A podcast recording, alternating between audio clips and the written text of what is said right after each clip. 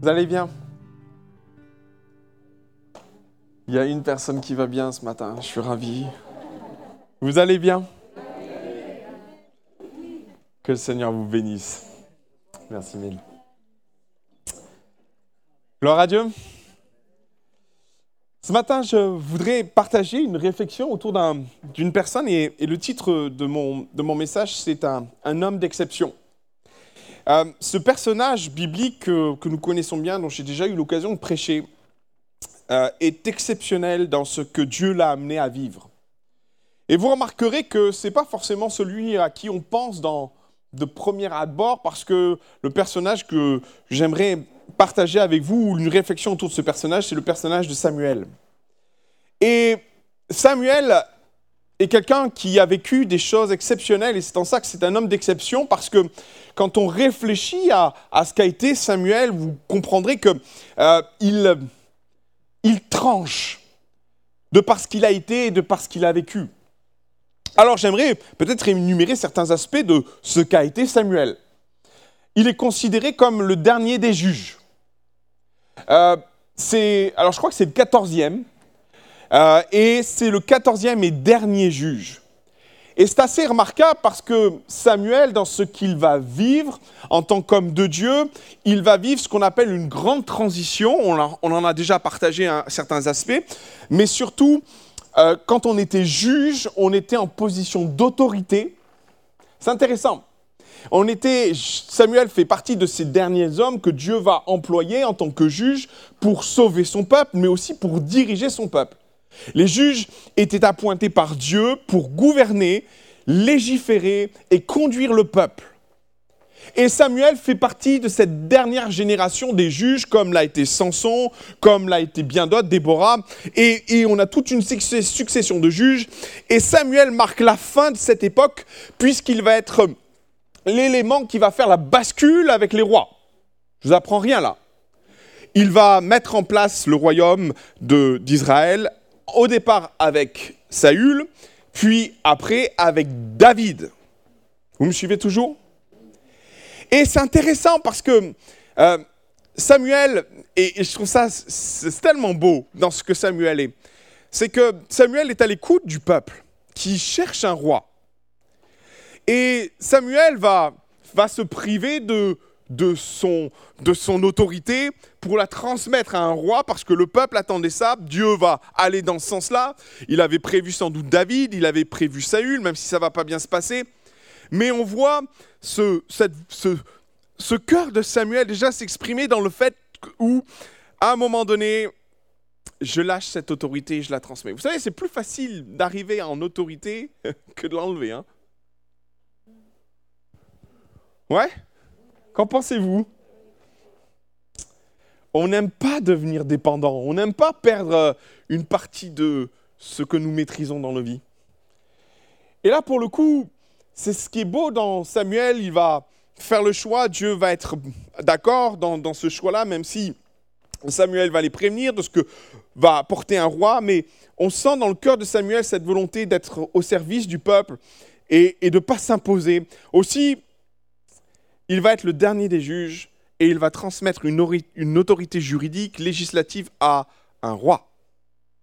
Ouais La deuxième chose qui est, qui est exceptionnelle chez cet homme, c'est qu'il était à la fois en autorité, mais il était aussi sacrificateur.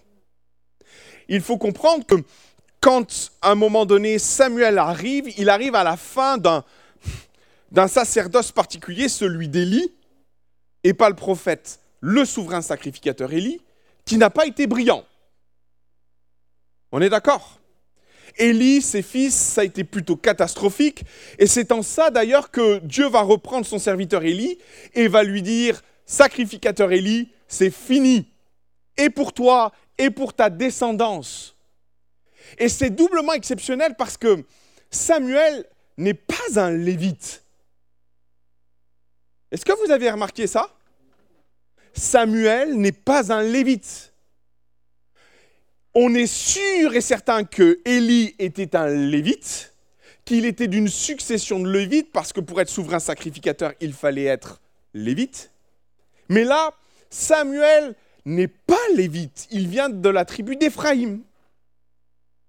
Et du coup, on se rend compte que c'est assez exceptionnel de voir dans ce contexte et dans la lignée. Et on sent bien que Dieu marque un arrêt avec la famille d'Élie, avec, avec les traditions, en se disant qu'à un moment donné, j'avais promis, ou en tout cas, je, je voulais que le sacerdoce soit attaché aux Lévites. Mais là, Dieu marque une rupture. Et c'est Samuel qui va devenir souverain sacrificateur. Assez exceptionnel. Et c'est doublement exceptionnel parce que même, Moïse n'a pas eu cette posture-là. À la fois gouverneur et à la fois souverain sacrificateur. Il n'y en a qu'un qui a cette position-là. C'est Jésus.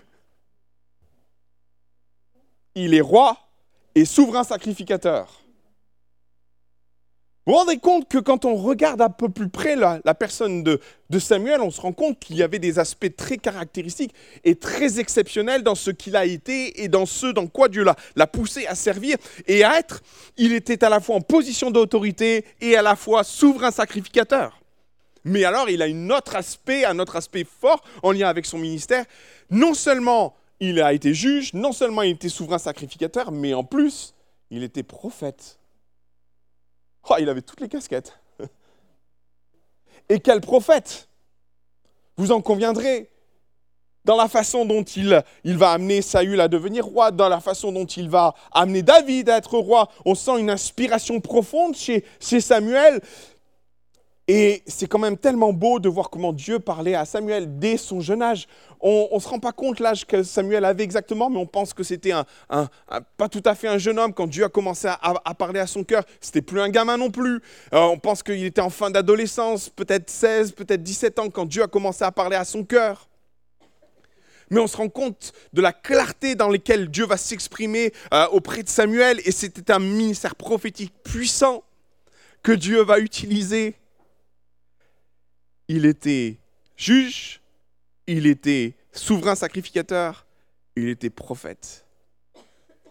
Mais vous savez, au-delà de tous ces aspects, il est un aspect de la personne de, Samuel, moi, qui m'étonne le plus et qui m'ébahit. Au-delà de tout ce qu'il a pu être, Samuel a été un serviteur. Et ne nous y trompons pas, mes frères et sœurs, dans notre façon de comprendre les choses. Et Dieu ne, ne donne pas autant de choses à un homme sans avoir des garanties. Dieu ne donne pas autant de responsabilités à un homme à la fois être juge, sacrificateur, prophète, sans avoir une garantie d'avoir un cœur de serviteur. Et dès le départ dans la vie de Samuel, cet aspect-là de ce qu'il a pu être était marqué, ancré dans ce qu'il était. Euh, quand sa mère vient déposer Samuel au temple, vous vous rappelez ce, passage juste fabuleux où, où, Anne ne pouvant, ne pouvant pas avoir d'enfant, elle va se retrouver en face d'Élie, le sacrificateur, Élie qui va prophétiser sur elle et, et, elle va tombée enceinte. Je vous passe tous les détails de ce passage pour comprendre que dès le départ, en fait, Samuel est appelé à être un serviteur c'est ancré dans ce qu'il est. Et quand très jeune, Samuel vient au temple, c'est pour y servir. Hmm. Samuel fut un serviteur d'exception. J'aime tellement ce, passage, et je crois que je l'ai mis à Samuel, c'est la vignette suivante s'il te plaît. 1 Samuel chapitre 3 verset 9, où dans la bouche de Samuel, il va dire, va, et c'est ce que Élie va lui dire, va, va couche-toi, et si l'on t'appelle, tu diras, parle éternel, car ton serviteur écoute. Et Samuel alla se coucher à sa place, et lorsque Dieu va l'appeler pour la troisième ou quatrième fois, c'est là que Samuel va dire, hé, vas-y, parle Seigneur, ton serviteur écoute. J'aimerais vous parler de cet homme d'exception, ce serviteur d'exception. J'aimerais relever avec vous plusieurs choses qui ont fait ce qu'il a été, qui ont fait ce à quoi il a été appelé, parce que nul doute qu'il y a une corrélation entre ce que Dieu l'a amené à être et le fait qu'il était foncièrement un serviteur. Et je voudrais nous encourager, si nous souhaitons vivre des choses avec Dieu, à corréler notre vie de service. À faire le choix de dire Seigneur, je veux être ton serviteur, je veux être à l'écoute, je veux être ce serviteur comme Samuel va pouvoir dire Parle Seigneur, ton serviteur écoute. Ce que j'aime, et lorsqu'on lit les différents passages en lien avec Samuel, et je vais soulever le premier point, Samuel était un serviteur que je vais dire et déclarer et prononcer un serviteur fidèle. Lorsqu'on lit les différents passages, et j'aimerais introduire ma réflexion au travers de ce passage, on y reviendra souvent. 1 Samuel chapitre 3 verset 15, Samuel resta couché jusqu'au matin, puis il ouvrit les portes de la maison de l'Éternel. C'est un détail, mais c'est important de souligner que Samuel n'était pas appelé au sacerdoce. De par sa lignée, de par ce qu'il était, n'étant pas lévite, euh, il ne pouvait pas participer aux activités du temple. Il ne pouvait pas être un sacrificateur, il ne pouvait pas être un souverain sacrificateur, il ne pouvait pas contribuer au fonctionnement du temple, être auprès de l'autel, faire tout ce qu'il était censé et, ce qu'il aurait pu faire s'il avait été lévite. Et parce qu'il était d'Éphraïm, vous savez à quoi euh, Samuel était destiné à tout ce que les autres ne voulaient pas faire. Ouais Qu'en pensez-vous? Peut-être même euh, Samuel il était frustré, mais moi j'aimerais bien servir avec mes petits copains euh, dans le temple, faire certaines choses intéressantes. Ben non, tu peux pas. T'es pas un lévite. Alors du coup, Samuel, bah, qu'est-ce que faisait Samuel? Bah, Tout ce que les autres ne voulaient pas faire, mais qui était nécessaire au temple. Et c'est comme ça qu'on retrouve le petit Samuel, souvent, peut-être tous les jours, en train d'ouvrir les portes du temple. Et sans doute que Samuel devait faire bien d'autres choses que les autres ne voulaient pas faire. Et parce qu'il y avait cet ordre de fonctionnement dans le temple, et que finalement, ben, Samuel, il sortait un peu du lot, euh, ben, il était là, ben, il fallait lui trouver une activité, ben, Samuel ouvrait les portes du temple. Par moments, on a même voulu voir dans l'attitude et dans le fait que Samuel faisait peut-être une, avait une responsabilité, celle de la lumière du temple, parce que rappelez-vous, dans le début du texte, il est dit euh, le chandelier, la lumière était encore allumée. C'est dans, euh, tout le, début de, de 1 Samuel chapitre 3, où il y a ce fameux temps où Dieu va appeler Samuel. Mais de par sa posture, de par ses origines, euh, Samuel était déjà exclu du fait de remplir l'huile dans le chandelier. C'était violent. Ça a dû être compliqué pour lui parce que peut-être quelque part il était là, mais je suis là pour servir. Euh, ma vie est dédiée au temple. Bah écoute, tu sais ce que tu vas faire, tu vas ouvrir les portes. Et tous les matins, Samuel ouvrait les portes du temple.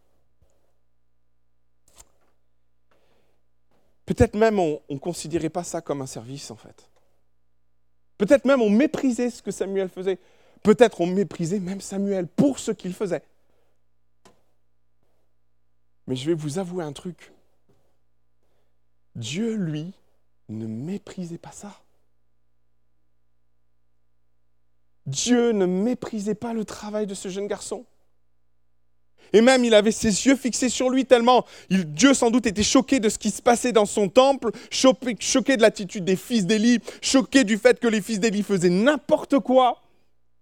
Et à contrario, on avait un jeune garçon qui ne devait pas être là, qui n'était pas appelé à servir, qui n'était pas un lévite, et qui était un peu comme un cheveu sur la soupe, à se positionner là où il y avait des besoins, à faire les choses que personne ne voulait faire. Pas grave, Samuel les faisait. Et moi, je suis convaincu d'une chose, c'est que parce que Samuel avait ce cœur de serviteur à faire les petites choses, Dieu l'a vu. Amen. Est-ce que vous croyez que Dieu voit les petites choses? Est-ce que vous croyez que Dieu vous voit quand vous faites des choses que personne ne voit? Est-ce que vous croyez que Dieu honore les petites choses? C'est pas moi qui le dis, c'est Jésus qui le dit. Tu peux mettre la suite. Celui qui est fidèle dans les moindres choses l'est aussi dans les grandes, et celui qui est injuste dans les moindres choses l'est aussi dans les grandes. Et puis pour en mettre une seconde couche, c'est ce que Jésus va dire. Euh, encore au, chapitre 25 du verset 21, son maître lui dit, c'est bien, bon et fidèle serviteur, tu as été fidèle dans les petites choses, alors je t'en confierai beaucoup. Entre dans la joie de ton maître. Oula, il y a tellement d'enseignements là-dedans. Moi, j'aimerais vous dire une vérité. Dans l'Église, il y a tellement de petites choses à faire. Il y a beaucoup de petites choses à faire. Et moi, je veux vous encourager à, regarder ces petites choses comme un privilège de servir votre Dieu, comme une occasion que vous avez de servir votre Dieu. On a besoin de personnes pour faire la scène scène.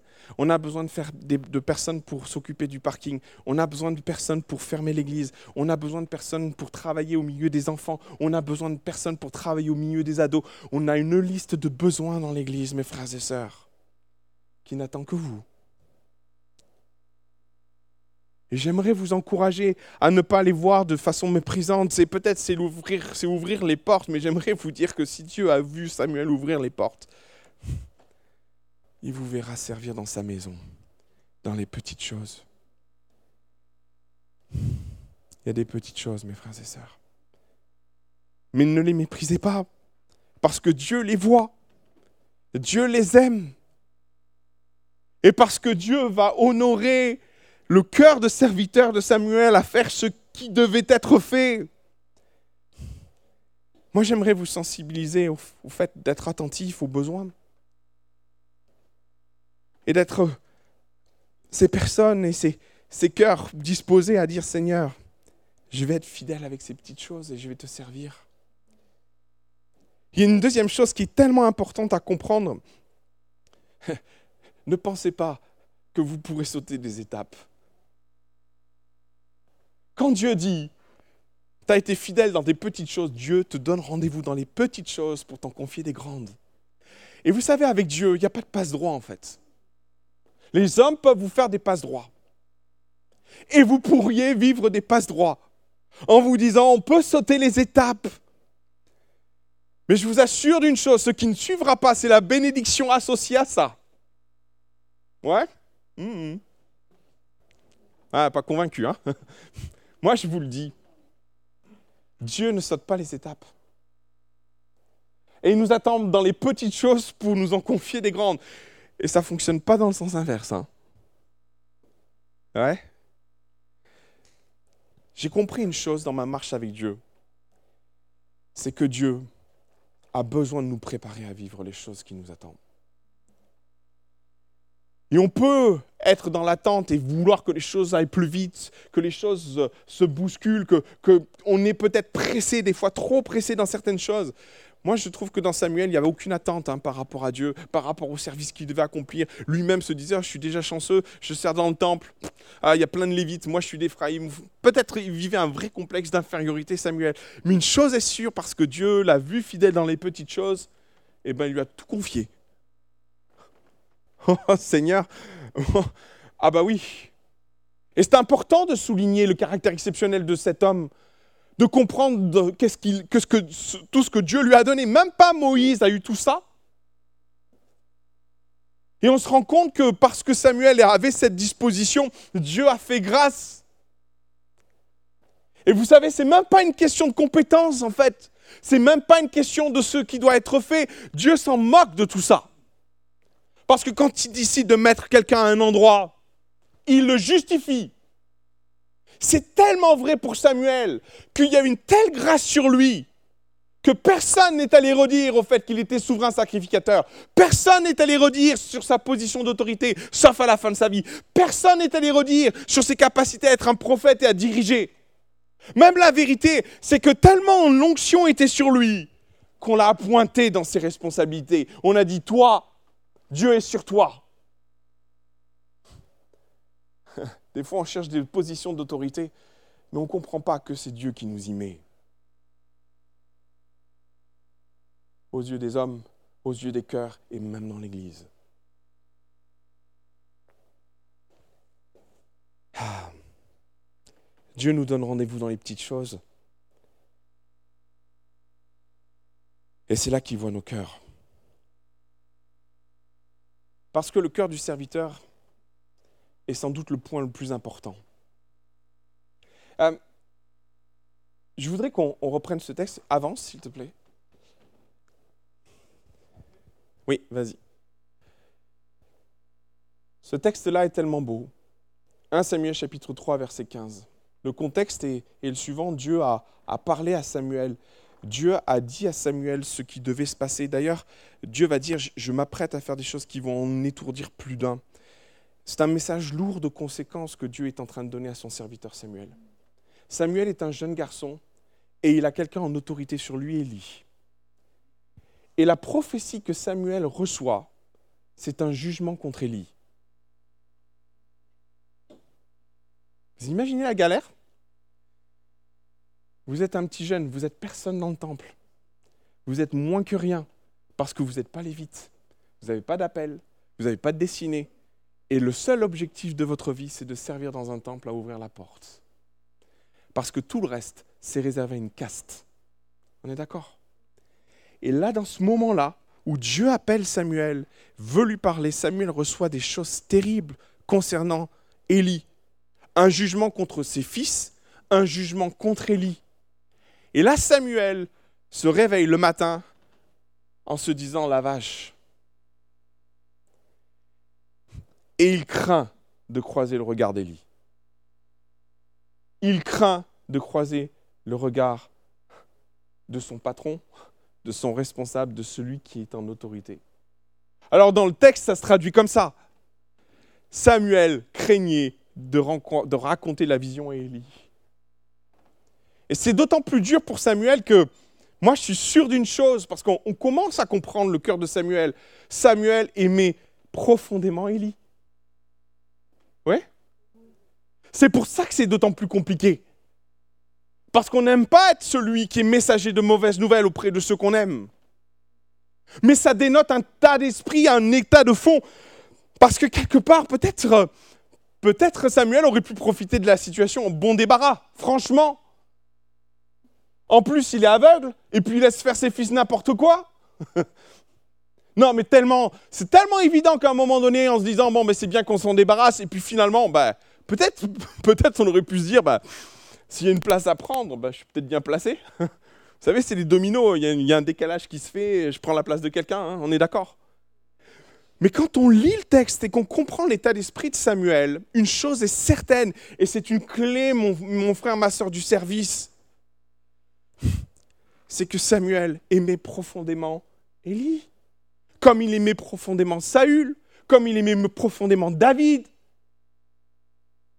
Vous savez, on ne peut pas servir si on n'aime pas.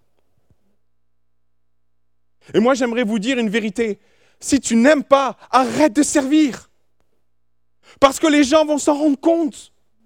Parce que les personnes avec qui tu sers vont s'en rendre compte.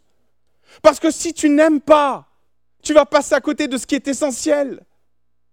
Vous savez, le, jour où, Jésus va nettoyer les pieds de ses disciples, le texte va très loin dans les termes. Il dit, Jésus est allé au comble de son...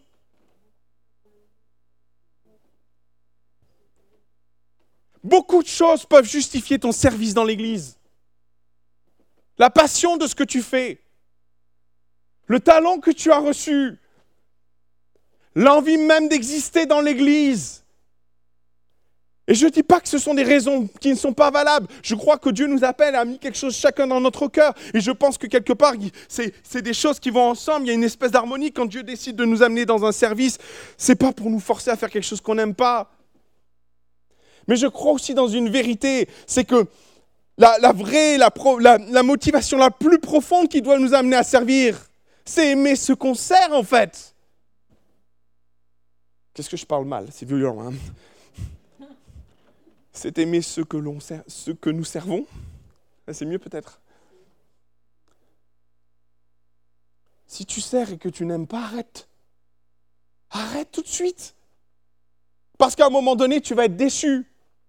Si tu sers pour nourrir tes besoins, si tu sers pour nourrir quelque chose de profond en toi, waouh Ce texte, il est d'une violence extraordinaire parce que justement, c'est ce que Dieu condamne.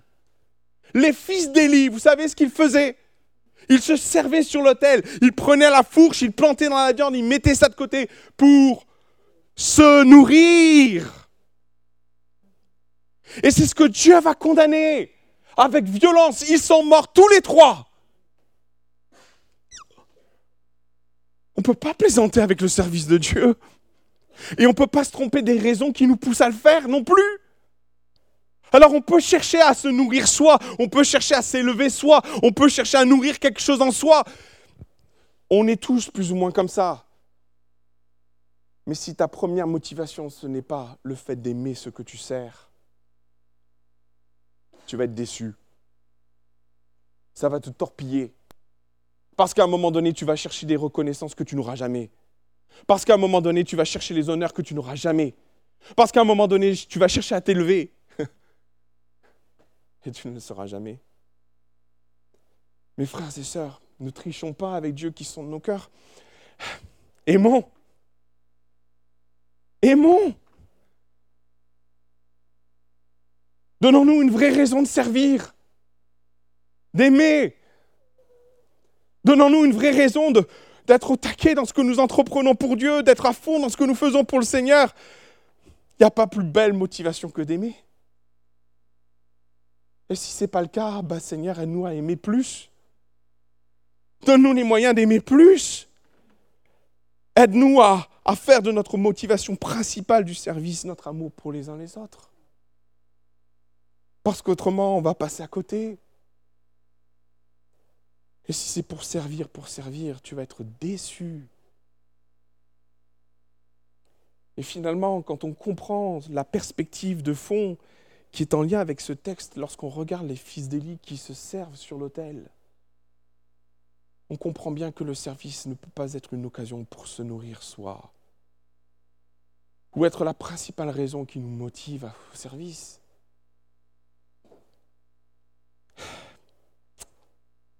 Laissons l'orgueil de côté. Et décidons de servir comme Dieu veut que nous servions.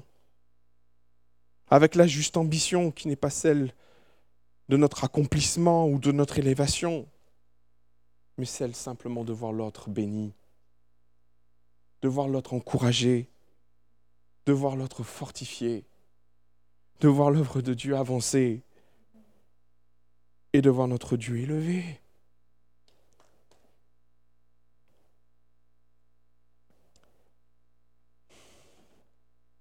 Une chose est certaine, c'est que Samuel n'est pas là par hasard.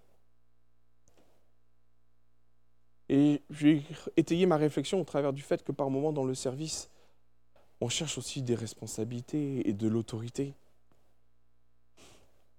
Mais une chose est vraie, c'est qu'au plus Dieu a affermi Samuel dans son autorité, au plus Samuel est resté serviteur. Mes frères et sœurs, le leadership, ce n'est pas une question de compétence. Ce n'est pas une, question non plus de talent ou d'être celui ou celle qui est capable de tout faire. Le véritable leadership, c'est une question d'amour et c'est une question de service. Si on n'est pas prêt en tant que leader à être serviteur de tous, on rentre à la maison. Si en tant que leader, on n'est pas capable d'aimer les autres plus que soi-même par moment, on peut rentrer à la maison. Et permettez-moi d'insister là-dessus parce que je, moi, je ne veux pas travailler avec des leaders qui veulent être en responsabilité et qui se nourrissent de l'idée d'être responsable pour avancer. Vous faites fausse route. Parce que Jésus est allé au-delà, lui qui est le, leader suprême, on est d'accord, a mis le comble de son amour pour ses disciples alors qu'il est leader à, leur laver les pieds. On est d'accord, hein? Et qu'il était leader, il s'est fait serviteur. Et l'idée même d'aller plus loin. On ne sacrifie pas les gens dans le leadership. Si quelqu'un doit être sacrifié, c'est le leader. N'est-ce pas l'exemple que Jésus nous a donné?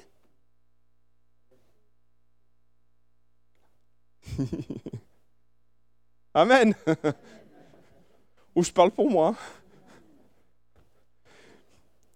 Que Dieu me garde de ça. Mais pourtant, c'est l'exemple que Jésus nous a donné de se sacrifier pour les autres. C'est ça le véritable leadership.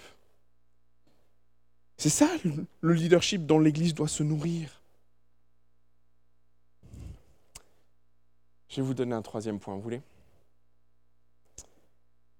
C'est un serviteur fidèle, c'est un serviteur aimant, et c'est un serviteur à l'écoute d'un Dieu qui nous parle.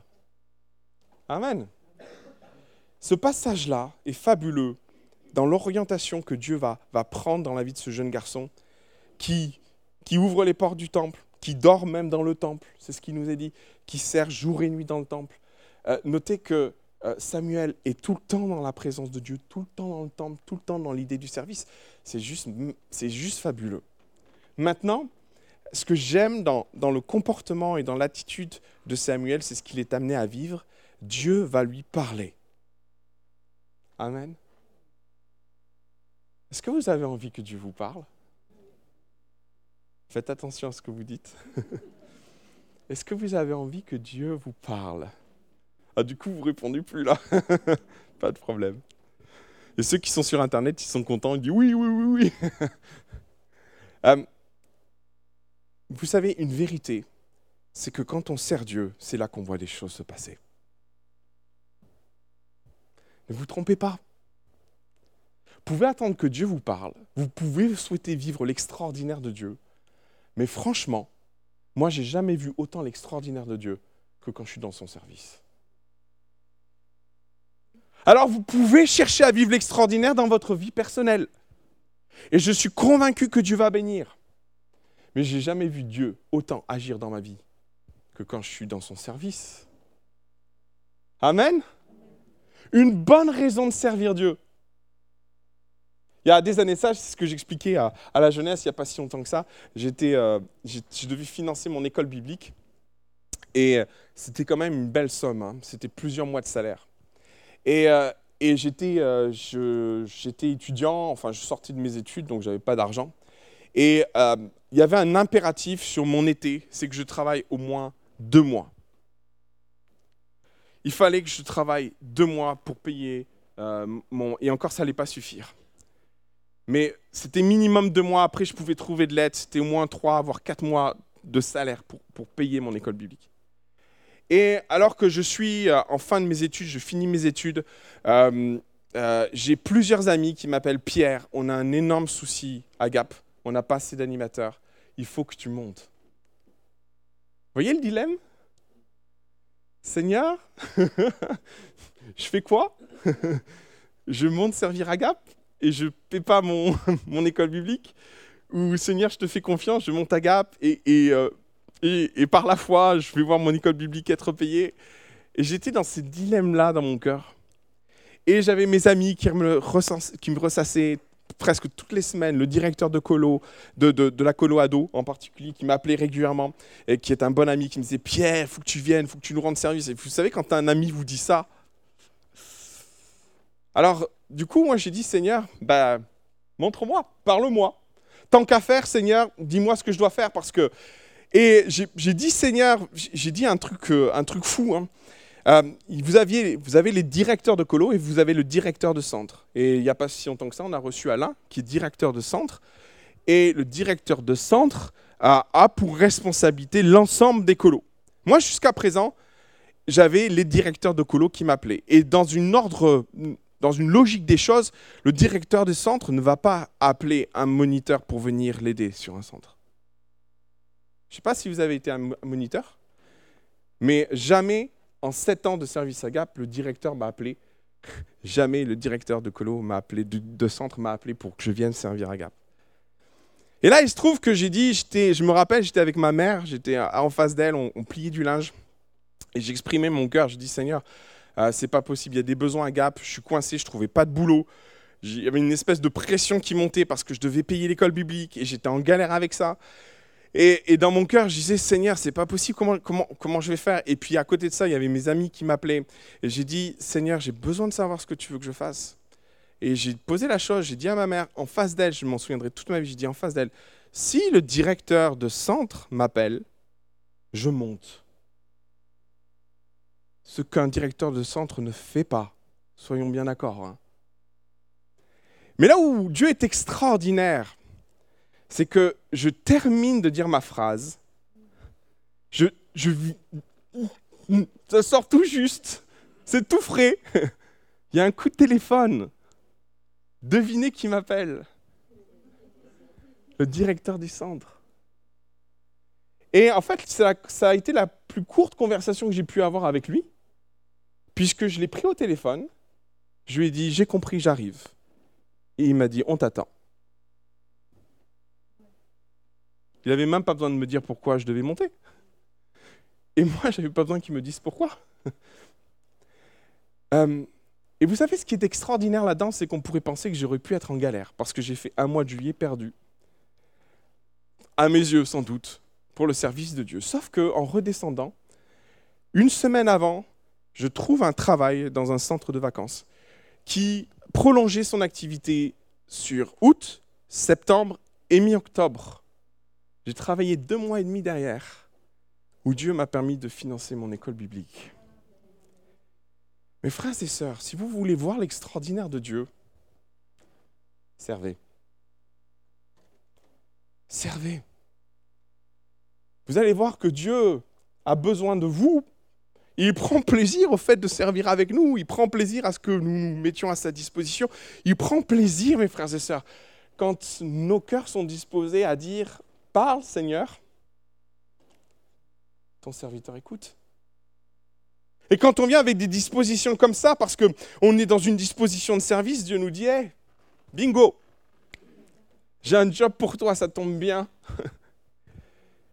Et vous allez voir que Dieu va jalonner vos vies de choses miraculeuses, de temps où Dieu va vous parler, où Dieu va, va vous montrer des choses, et, on vit des trucs, des trucs avec Dieu, des, événements extraordinaires où Dieu nous parle. Et comment ne pas voir Dieu qui me parlait dans ce que j'ai vécu à ce moment-là Amen. Je veux vous encourager à servir ce matin. Je veux vous encourager à, à servir dans les petites choses parce que Dieu va honorer ça. Je veux vous encourager à avoir des cœurs de serviteurs, à aimer l'Église, à aimer vos frères et sœurs, à aimer Dieu et à vous engager dans le service, non pas parce qu'à un moment donné vous vous sentez appelé ou, ou, que quelque part vous avez une compétence particulière, mais parce que Dieu a mis sur votre cœur des besoins. Vous inquiétez pas.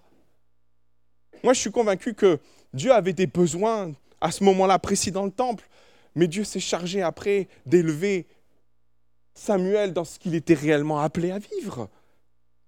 Et par moments, on a peur de s'enfermer dans les petites choses en disant Ah, mais Seigneur, si je fais des petites choses, à un moment donné, euh, euh, comment toi tu vas faire en sorte de, m'amener sur le terrain de, ce que j'ai reçu pour toi?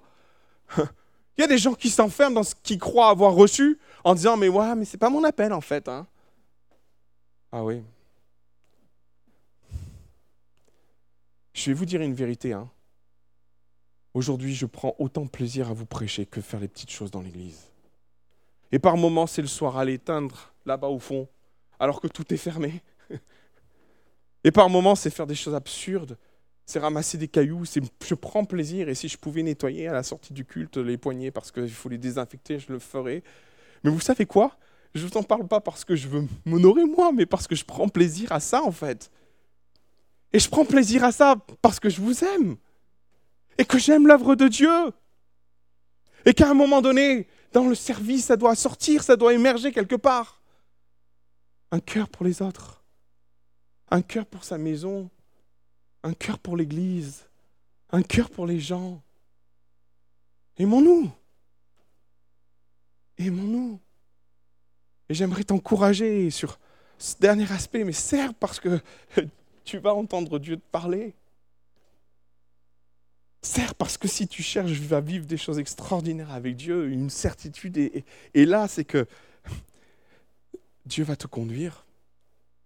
Si dans ton cœur tu viens avec cette disposition de dire bah, Parle Seigneur, ton serviteur, écoute. Je prie que Dieu te parle, que Dieu te dirige dans son exceptionnel, dans son extraordinaire. Parce que nous avons rendez-vous avec l'extraordinaire de Dieu dans le service. Que le Seigneur vous bénisse. Amen. Vous l'avez bien compris quelques instants? Seigneur Jésus. Ce matin, euh, on va être comme Samuel. Et finalement, notre prière, elle est peut-être toute simple. Parle Seigneur, ton serviteur, ta servante est à l'écoute. Et mon Dieu, dans tout ce que l'on a pu dire et partager, Mon Seigneur, on peut simplement venir et recevoir, mais on a tellement plus à recevoir en décidant d'être à ton service. En décidant de servir les uns avec les autres, en décidant de contribuer d'une façon ou d'une autre à l'établissement de ton assemblée, et par moments dans des petites choses. Et Seigneur, tu nous donnes rendez-vous dans les petites choses. Tu nous donnes rendez-vous dans les petites choses. Comme tu nous donnes rendez-vous avec euh, le juste cœur, avec la juste motivation, mon Seigneur. Oui, mon Jésus, on peut avoir un talent, on peut avoir reçu plein de choses de la part de Dieu. On peut, on même, même faire un lien et dire, mais Seigneur, tu m'as appelé à faire ça. Mais mon Seigneur, garde-nous de penser que nous sommes exemptés des petites choses parce que tu nous en as confié des grandes. J'aime tellement le cœur de Samuel qui reçoit une, parole de Dieu tellement profonde et qui le lendemain matin va ouvrir les portes du temple. Mon Seigneur, garde-nous dans l'humilité, dans le cœur de serviteur qui aime et qui se nourrit de l'amour qu'il porte pour l'œuvre de Dieu, pour Dieu, pour ceux qu'il aime, dans l'idée de servir. Mon Jésus, te servir, c'est aussi vivre des temps où tu nous parles particulièrement et où tu veux particulièrement parler à des personnes quant à, à ce que tu veux qu'ils entreprennent, à ce dans quoi tu veux qu'ils servent. Mon Seigneur Samuel était dans ta maison, il était attaché à ton service. Et c'est là, mon Jésus, que tu es allé le chercher. C'est là que tu as déposé des choses sur son cœur. C'est là que tu as fait démarrer son ministère. C'est là que tu as fait démarrer son, son, son, la, toute l'amplitude de ce que tu l'as appelé à être un prophète, un juge, un sacrificateur. Mon Seigneur, mais tu lui avais demandé préalablement d'être un serviteur. Mon Jésus, prépare nos cœurs à vivre ton extraordinaire dans le service que tu nous as confié. Et si par moment c'est ouvrir la porte, c'est ouvrir la porte. Si par moment c'est balayer, c'est balayer. Si par moment c'est désinfecter, c'est désinfecter. Seigneur, on a rendez-vous dans les petites choses avec toi. Bénis ton Église. Bénis ton assemblée. Au nom de Jésus. Amen.